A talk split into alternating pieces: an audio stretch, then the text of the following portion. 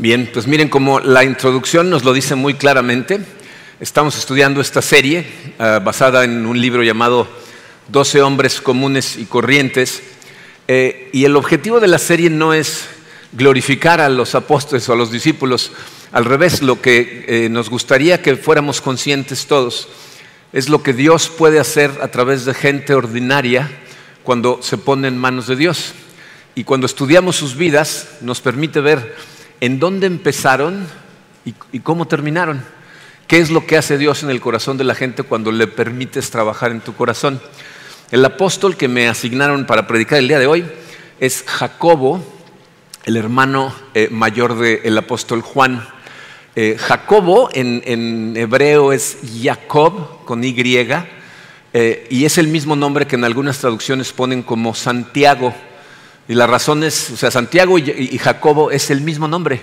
Nada más que Jacob, cuando empezaron a ponerle santos a todos los discípulos, es San Jacob, que se fue cambiando poco a poco en Santiago. Entonces San Jacob y Santiago es el mismo nombre. Eh, es uno de un pequeño grupo eh, de los discípulos del que sabemos muy poco. Entonces quiero agradecerle a Emilio por asignarme tan alegre tarea. No, no es cierto. Este, no, no fue idea de Emilio. Los estamos presentando en el orden en el que la Biblia los presenta y en el orden en el que están en el libro que estamos siguiendo. De hecho, a Emilio le van a tocar algunos de los más complicados. Eh, ya leyeron este pasaje al principio de la serie, cuando vemos el llamado de, de los doce discípulos. Yo quiero nada más leer el del llamado de Jacobo. Está en Mateo 10, versículo 2. Dice, estos son los nombres de los doce apóstoles. Primero Simón, llamado Pedro, y su hermano Andrés. Jacobo y su hermano Juan, hijos de Zebedeo. Vamos a orar. Eh, Padre, te damos tantas gracias como lo hacemos siempre, Señor, por la salvación eh, que compraste para nosotros con la muerte de tu Hijo Jesucristo. Eh, te damos gracias el día de hoy, Señor, por la bendición que nos diste al asignarnos a la Madre que nos diste, a nuestras mamás. Te damos gracias por ellas, te damos gracias por las que todavía podemos disfrutar de su presencia y por las que ya no nos acompañan. Sabemos que tú lo decidiste, que ellas fueron puestas ahí para ser nuestra dirección, nuestra educación, eh, junto con nuestros padres. Entonces, gracias Señor, te pedimos que las bendigas y las sigas iluminando para, para que realmente también ellas sean una luz para nosotros. Y te pedimos, Señor, eh, que nos abras los ojos a la realidad del Dios extraordinario que eres y lo que puedes hacer cuando gente ordinaria eh, se pone en tus manos. Guíanos, Señor, te lo pedimos en el poderoso nombre de tu Hijo Jesucristo. Amén. Muy bien. Entonces, Jacobo y Juan son hermanos, igual que Pedro y Andrés eran hermanos, y los cuatro eran pescadores. De hecho, los cuatro trabajaban para una empresa pesquera que se llamaba Cebedeo Incorporated. No, no es cierto. Este, no, pero la verdad es que todos trabajan para Cebedeo. Eh, este, Cebedeo, como vamos a ver, eh, fue un hombre con muchos recursos económicos, un señor que tenía dinero, pero aparte tenía mucha influencia, tenía poder, era conocido en los círculos más importantes en Jerusalén. Fíjense, en, Marcos 1, no lo tienen en su programa si quieren leerlo después, cuando nos muestran el llamado en Marcos a, Jacobo y a Juan, eh, nos dice que estaban trabajando limpiando las redes con su padre. Y entonces Jesús los llama y ellos dejan las redes y lo siguen y dejan a su padre Zebedeo con sus jornaleros. Lo cual significa que Zebedeo tenía trabajadores, gente que trabajaba para él. Entonces eran Jacobo, Juan, Pedro, Andrés y sus trabajadores. Significa que Zebedeo seguramente tenía muchas barcas y entonces era una empresa pesquera que dirigía Cebedeo. Y podemos ver la influencia que tiene la familia de Cebedeo eh, cuando vemos el arresto de Jesucristo en el Evangelio de Juan, en el capítulo 18. Vemos, fíjense, vamos a leerlo y fíjense lo que dice.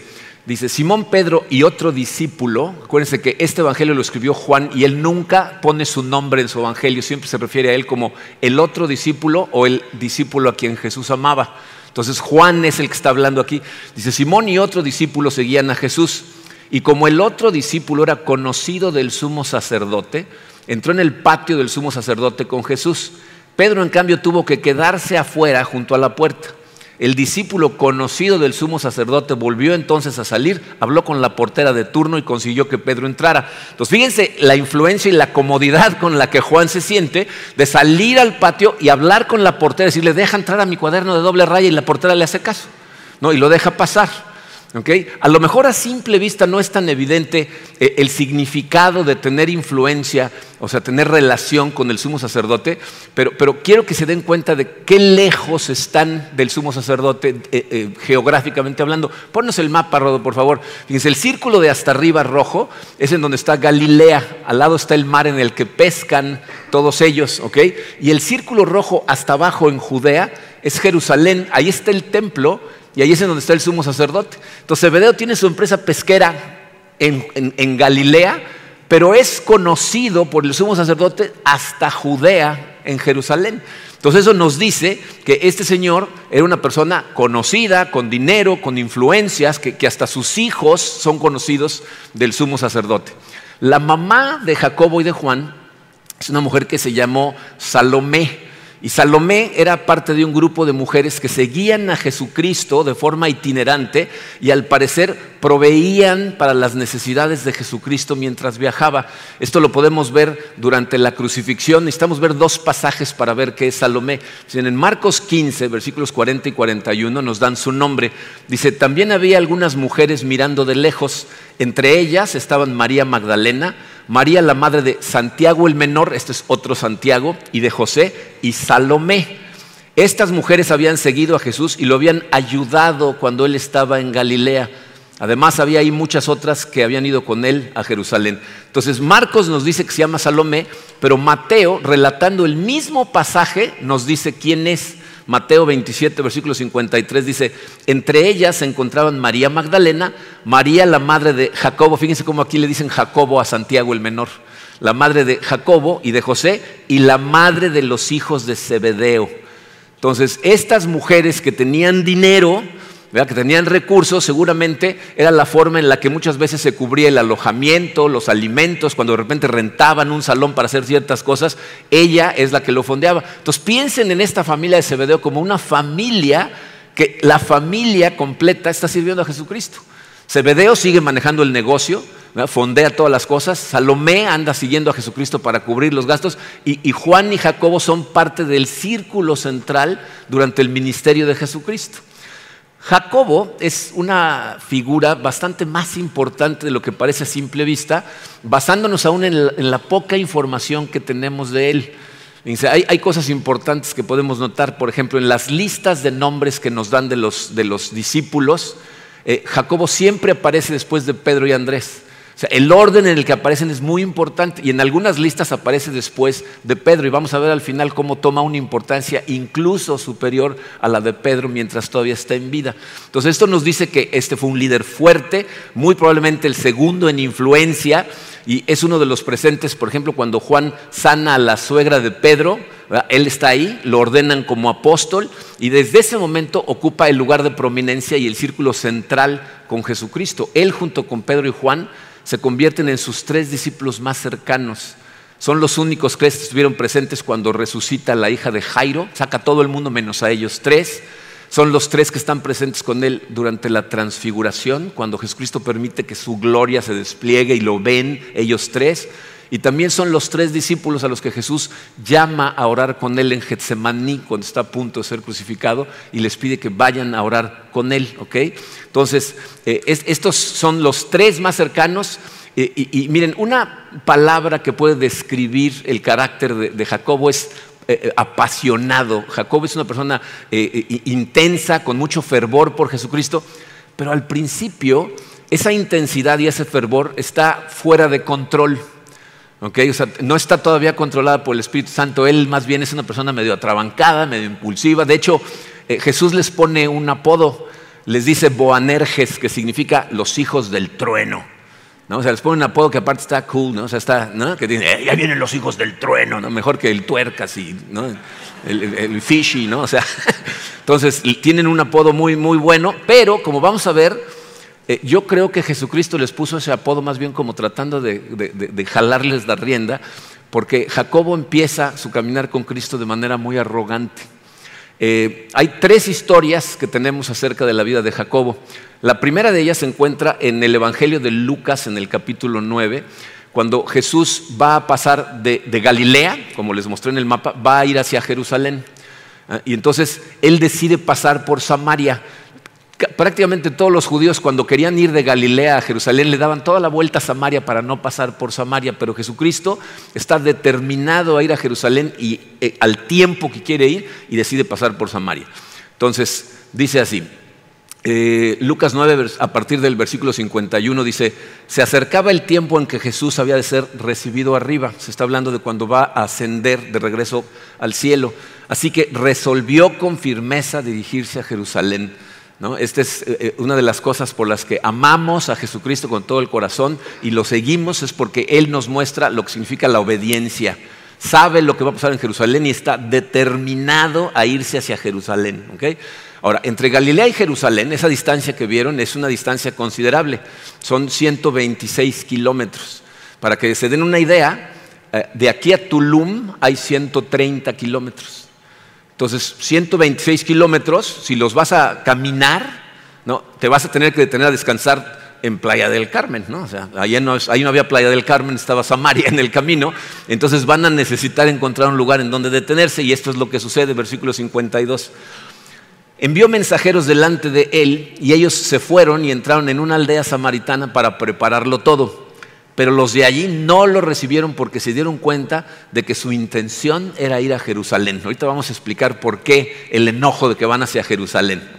Pero lo que sucede es que los samaritanos se rehusan en este momento a, dejarlo entrar ahí. Y entonces Jacobo y Juan, acuérdense que el orden en el que los presentan nos dice que Jacobo era el mayor. Y todos los que tenemos hermanos mayores sabemos que siempre son los de las ideas. Entonces, Jacobo y Juan se les ocurre una maravillosa idea. Versículo 54. Al ver esto, sus discípulos Jacobo y Juan dijeron, Señor, ¿quieres que mandemos que caiga fuego del cielo como hizo Elías para que los destruya? Y miren, para entender qué es lo que está pasando aquí, necesitamos entender por qué el odio con los samaritanos y entre los samaritanos y los judíos, y, y aparte necesitamos entender la historia de un rey de Samaria que se llamó Ocosías. Entonces, Samaria. Miren, eh, el rey David y el rey Salomón llevan al pueblo de Israel, a la nación, a ser una superpotencia admirada, respetada y temida por todo el mundo. Pero cuando muere Salomón, deja a su, bueno, el, que sube al trono es Roboam, su hijo, que eh, no es muy inteligente, toma una decisión de lo más tonta, sube los impuestos y entonces las diez tribus que están al norte de la Tierra Santa se independizan de Jerusalén, que está al sur. Entonces, a las diez tribus del norte se les conoce como Israel y la capital era Samaria. Y a las dos tribus que se quedan en el sur se les conoce como Judea, por eso se llaman judíos, porque son Judá y Benjamín. En Judea se, le llama la región y la capital es Jerusalén, que es donde estaba el templo. Bueno, como 721, 22 años antes de Cristo, el rey de Asiria decide invadir el reino del norte y llegan y destrozan a las diez tribus del norte, se llevan cautivos a todos los hombres jóvenes, fuertes y capaces, se los llevan con ellos y dejan atrás a los hombres más viejos, a los más débiles y a muchas mujeres israelitas. Pero el rey de Asiria decide repoblar el, reino del norte con paganos de diferentes países. Entonces se lleva gente de Babilonia, gente de Asiria y los pone ahí a vivir en Samaria. Y luego lean estas cosas, son muy interesantes para que vean cómo pensaba la gente de la época.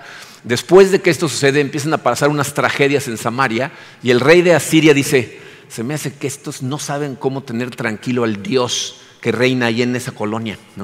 Entonces les manda de regreso a un sacerdote de los que se había llevado exiliado para que les enseñe cómo calmar al Dios de la zona.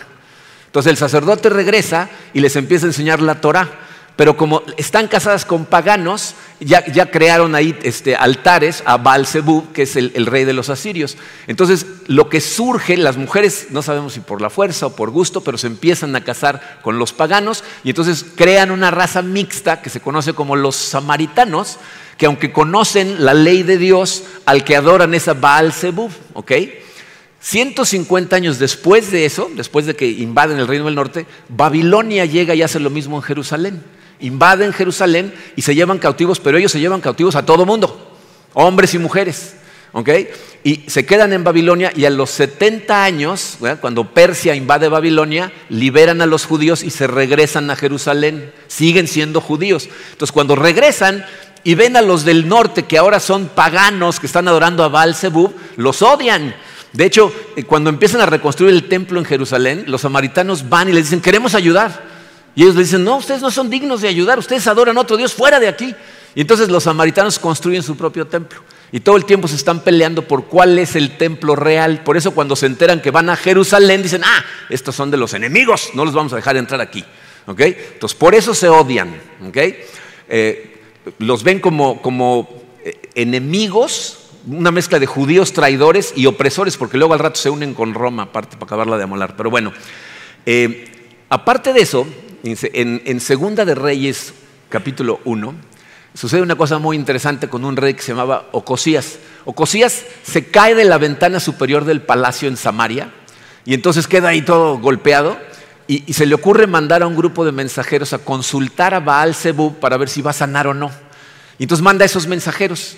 Y dice la Biblia que un ángel del Señor eh, habla con Elías y le dice, este acaba de mandar unos mensajeros a consultar a Baal Zebub, ve y confróntalos. Y entonces Elías les sale al encuentro y les dice, ¿Por qué van a consultar a Baal Zebub? ¿Que, no hay Dios en Israel? Acuérdense, Israel es el norte. ¿Qué les está diciendo Elías? ¿Que no Dios es el Dios de todos lados? ¿Que no hay Dios en Israel? ¿Por qué tienen que ir a buscar a otro Dios? Ahora, regresense y díganle a Ocosías que por haber hecho esto no va a sanar. Y entonces además los mensajeros regresan y pues nos encontramos un individuo y que nos retacha. ¿no? Y entonces Ocosías dice, ¿y quién era? ¿Cómo se veía?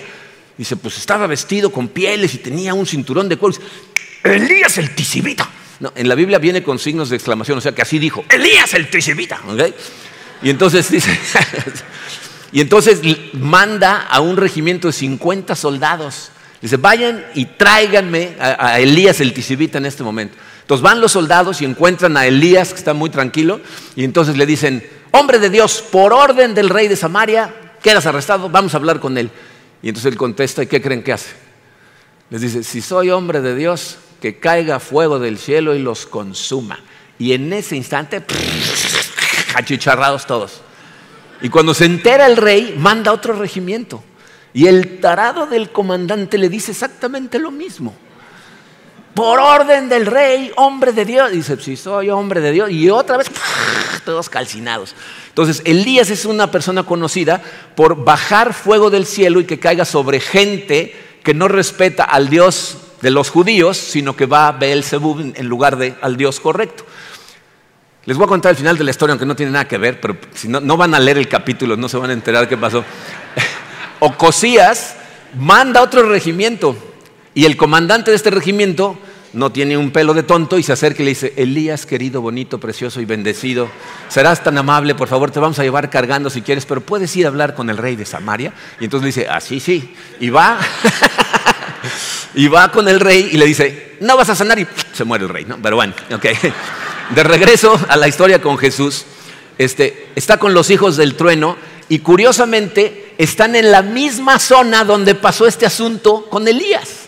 Por eso lo que nos viene a la cabeza es Elías. De hecho, para que conozcan bien su Biblia, esas palabras que leímos en el versículo 54 que dicen como Elías, en los manuscritos más antiguos no aparecen. Si tú lees la nueva versión internacional, nada más dice, ¿quieres que hagamos caer cielo del, eh, fuego del cielo para que los destruya? Y no dice como Elías. Alguien en los manuscritos más, más modernos le añadió eso para ayudarnos a saber de qué están hablando. Pero nos trae a la mente a Elías porque Elías por eso era conocido. A la gente que adoraba a los otros dioses los achicharraba. ¿ok? Entonces, ¿cómo les responde Jesucristo? Dice, pero Jesús, ay, miren, pongan atención a este, este versículo. Si se dan cuenta, hay una parte en el versículo que está entre corchetes. ¿Ya se fijaron? Esa frase completa tampoco estaba en los manuscritos más antiguos. En la, en la, nueva versión internacional, en la nueva traducción viviente, de hecho esas frases no aparecen. Si tú tienes la Reina Valera del 60 o la Reina Valera contemporánea, aparecen y si está bien editada tu Biblia va a tener un asterisco que hasta abajo en el pie de página va a decir, esto no aparecía en los manuscritos más antiguos, ¿ok? Pero lo ponen ahí, ahorita van a ver para qué, para ayudarnos a entender qué es lo que está pasando. Entonces Jesús les dice, pero Jesús se volvió y los reprendió. Y le añadió a alguien, y les dijo, ustedes no saben de qué espíritu son, porque el Hijo del Hombre no ha venido a quitarle la vida a nadie, sino a salvársela. Y se fueron a otra aldea. Entonces la pregunta es, ¿por qué los reprende? ¿No? O sea, Elías hizo eso y no hubo reprensión para Elías, al revés. Elías es una de las pocas personas que no sufrió la muerte física. Se lo llevó un carro de fuego al cielo. Entonces, ¿por qué ellos los reprende? Miren, Jesús tiene su misión muy clara y aparte sabe cuál es la metodología que su Padre quiere que siga para llevar a cabo su misión. Lo que necesitamos entender es que la Biblia es una sola historia. Empieza en Génesis y termina en Apocalipsis y es la historia del plan de redención de Dios para el hombre a través de su Hijo Jesucristo que lo promete desde Génesis. ¿Ok? Pero los objetivos que tiene Dios en el Antiguo Testamento son diferentes a los que tiene en el Nuevo Testamento.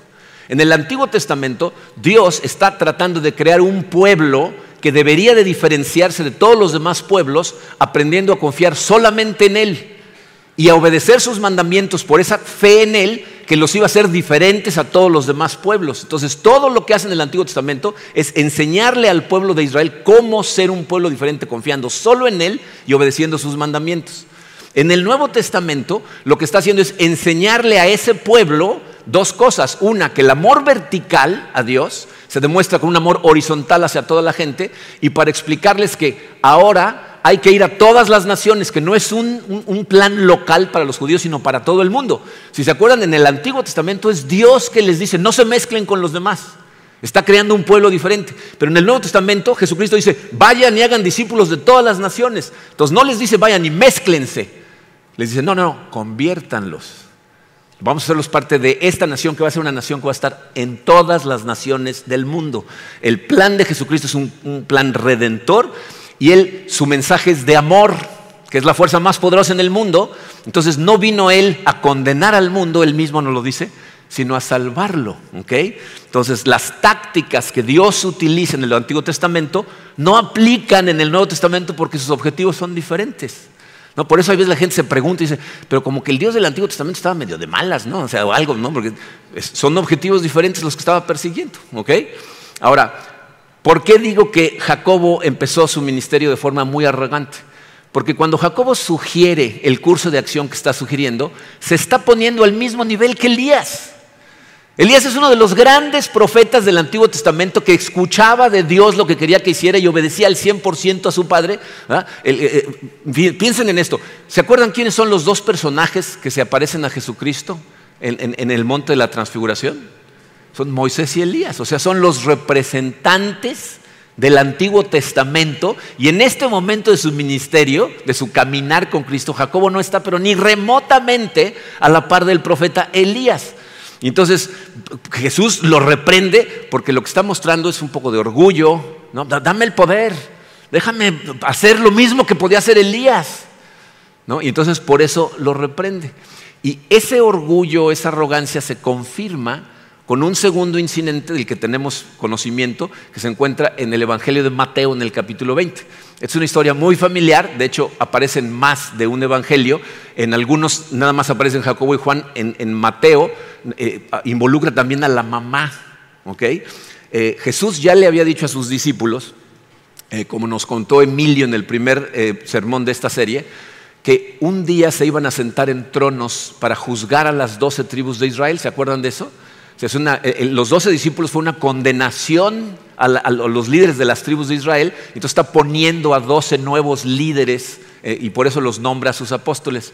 Entonces, ellos ya saben que un día se van a sentar en el salón del trono, en tronos junto a Jesucristo. Y a Jacobo, y ahorita van a ver por qué digo que es Jacobo, se le ocurre una brillante idea y entonces en contubernio con su mamá y con Juan van a pedirle un favorcito a Jesucristo.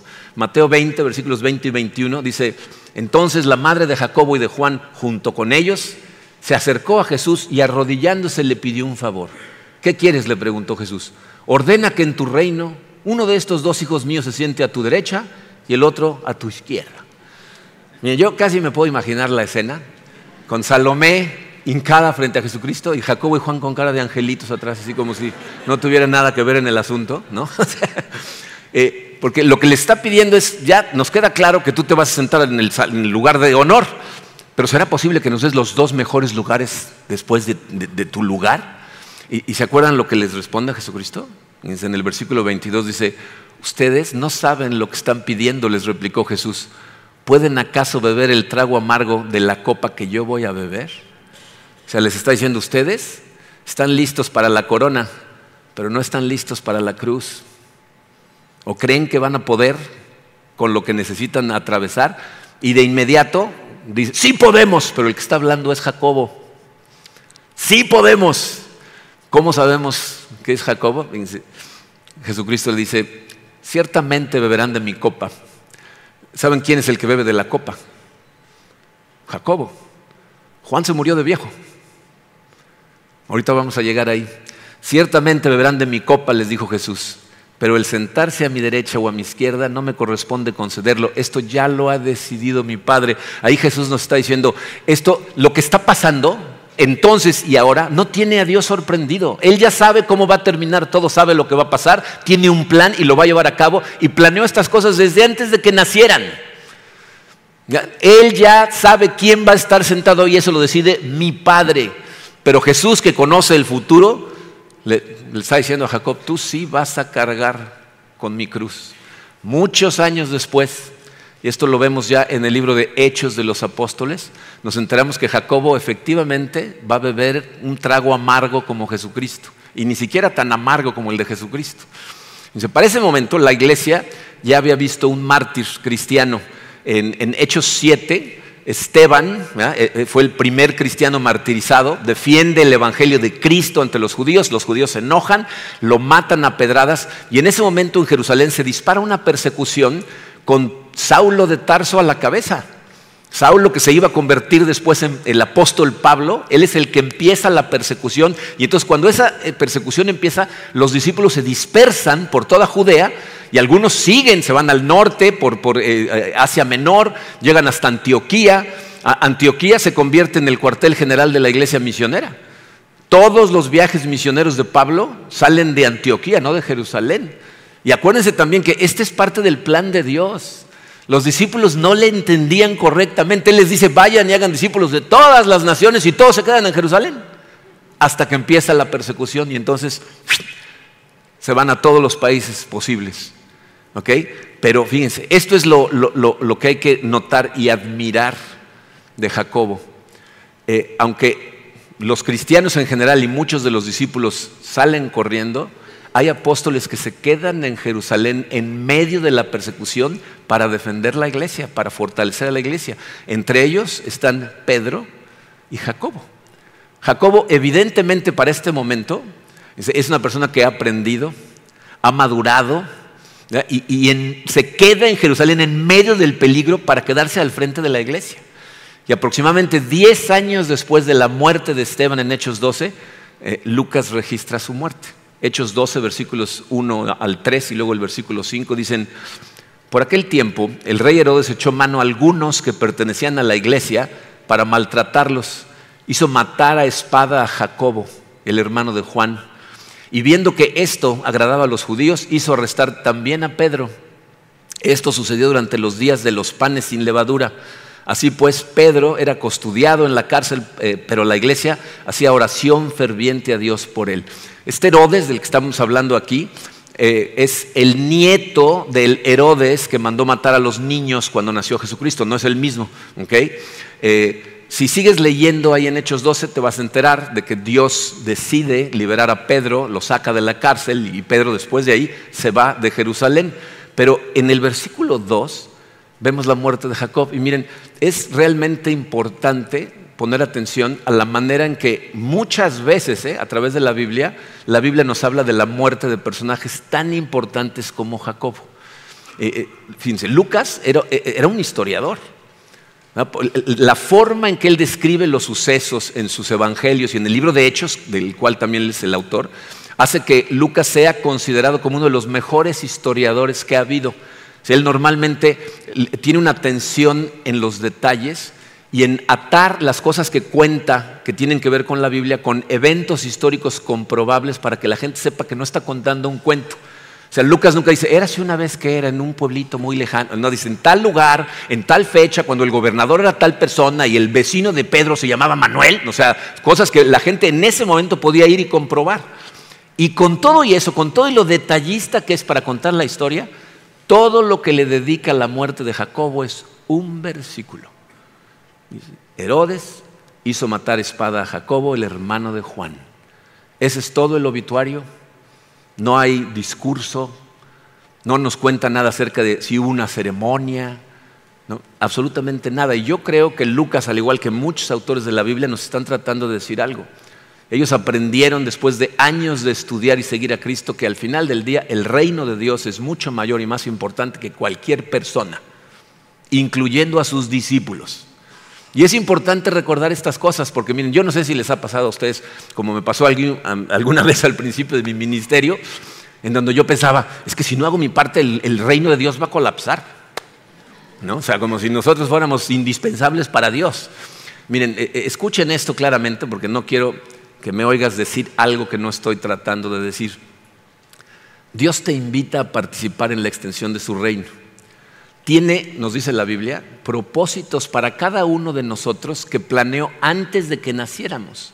Pero esos propósitos son para lograr tu gozo al darle gloria a Dios.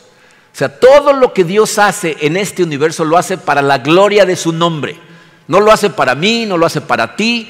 Nosotros no venimos aquí los domingos nada más para salir confortados, venimos a darle gloria a Dios, es lo más importante y tiene efectos secundarios que nos llenan de gozo. Pero el objetivo final es la gloria de Dios. Vivir para la gloria de Dios es lo más satisfactorio que le puede suceder a una persona en este mundo. Pero el reino de Dios se va a extender con o sin tu ayuda. El que está extendiendo el reino de Dios es Dios. Jesucristo dijo, sobre esta roca construiré mi iglesia y ni las puertas del infierno van a prevalecer contra ella. Él lo está haciendo. Es un privilegio que nos permita participar en la modalidad que sea y por el tiempo que nos permita participar. Hay personas a las que les permite participar durante décadas y décadas y décadas, como fue el caso de Juan, y hay personas a las que no les permite servir por tanto tiempo. Jacobo debe haber tenido más o menos como 39 o 40 años cuando Herodes lo mandó decapitar, o sea, relativamente joven. Juan vivió hasta después de los 90. De hecho, escribió su evangelio después de los 90 años de edad. Entonces, obviamente Jacobo pudo haber servido por lo menos otros 20, 30 años más para la gloria de Dios, ¿no? Pudo haber sido otro Pedro, otro Pablo, viajar por el mundo, plantar iglesias, escribir cartas. Evidentemente había madurado y se había convertido en un líder en la iglesia de Jerusalén. Pero Dios decide llevárselo temprano, como lo ha hecho con incontables personas a través de la historia. Hagan un Google y pongan lista de los mártires que murieron antes de los 30 años de edad predicando a Jesucristo y van a encontrar una lista de gente, gente conocida como Jim Elliot, que decidió ir a tratar de evangelizar a los indios en Ecuador, murió a los 29 años de edad. No tenemos un señor que se llamó Henry Mountain que trató de, eh, llevar la palabra de Cristo a los indios americanos murió a los 28 años de edad, David Brenner 29, o sea, podría irles dando una lista increíble de gente. ¿Cuál es el, propósito de esto? Mira, no, no, no sé qué edad tienes, pero el mensaje que nos manda la vida de estas personas es que no hay tiempo que perder. O sea, si tú estás pensando, nada más que pase esto o esto otro, entonces sí me voy a entregar al 100% a Dios, acuérdate, no, no tienes asegurada la semana que entra, ni siquiera mañana. No tenemos asegurado el mañana.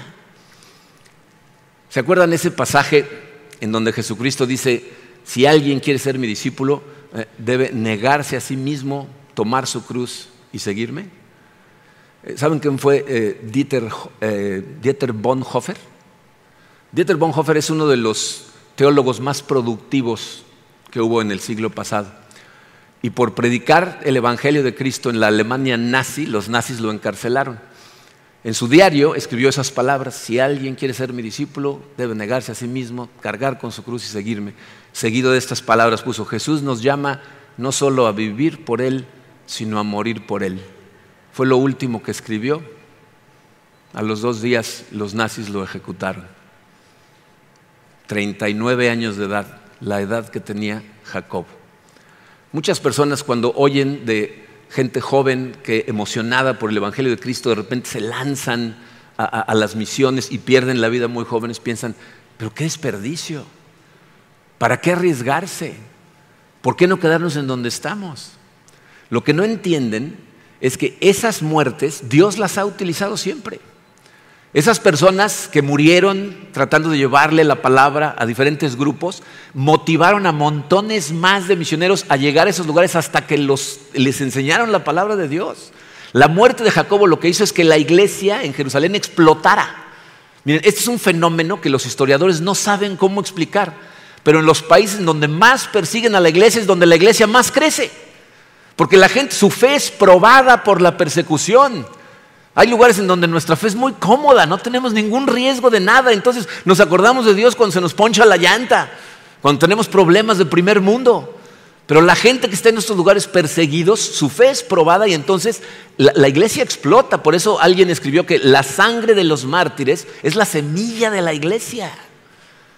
Jacobo fue el primero de los once discípulos que sobraron, doce si cuentas a Matías, que luego lo escogieron para sustituir a, a, Judas, fue el primero de sus discípulos que fue martirizado por su fe y el único que tuvo el honor de que su martirio fuera registrado en la Biblia. Todos los demás nos enteramos por la tradición oral. La muerte de Jacobo quedó registrada. A lo mejor cuando lees los pasajes en donde se muestra arrogante y quiere aniquilar a todo un pueblo con fuego, o, cuando quiere exigir el mejor lugar en el salón del trono, eh, puedes pensar de Jacobo que siempre fue un arrogante. Pero lo que es de admirar es que este individuo eh, absolutamente dio su vida por el Evangelio y está claro, fíjense que seguía siendo un hombre lleno de pasión, pero ahora bajo el control del Espíritu Santo.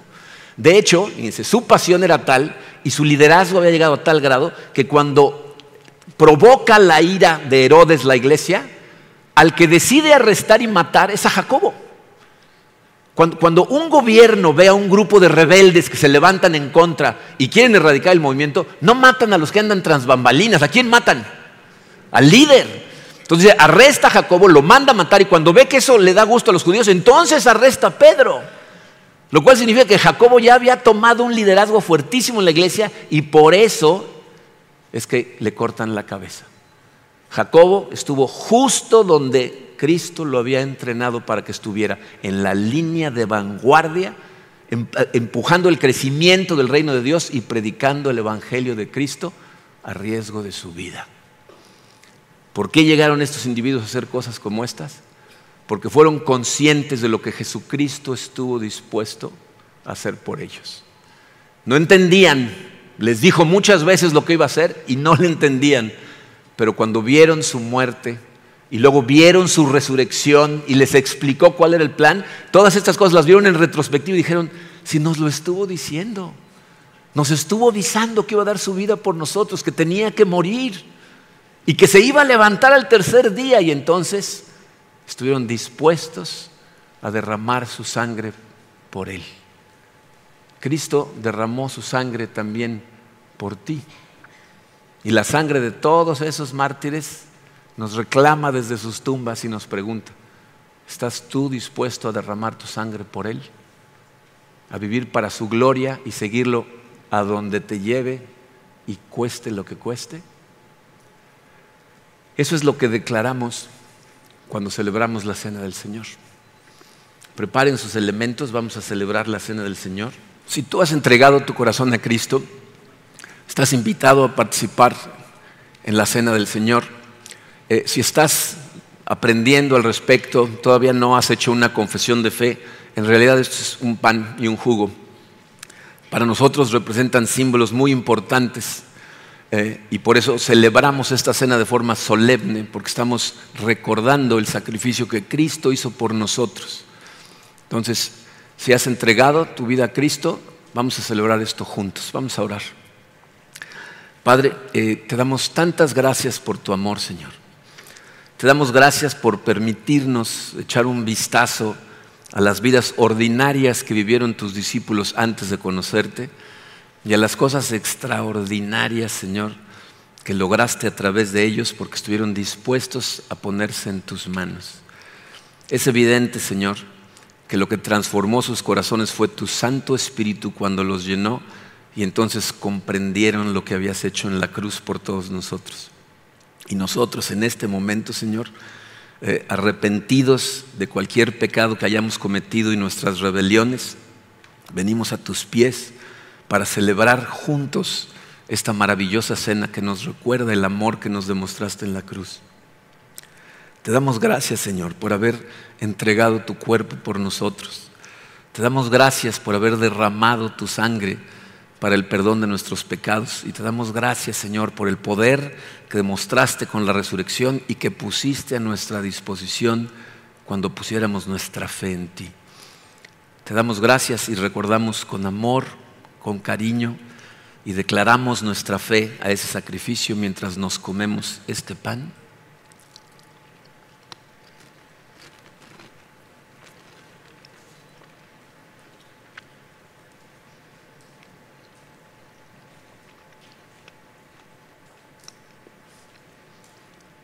Y mientras nos tomamos este jugo,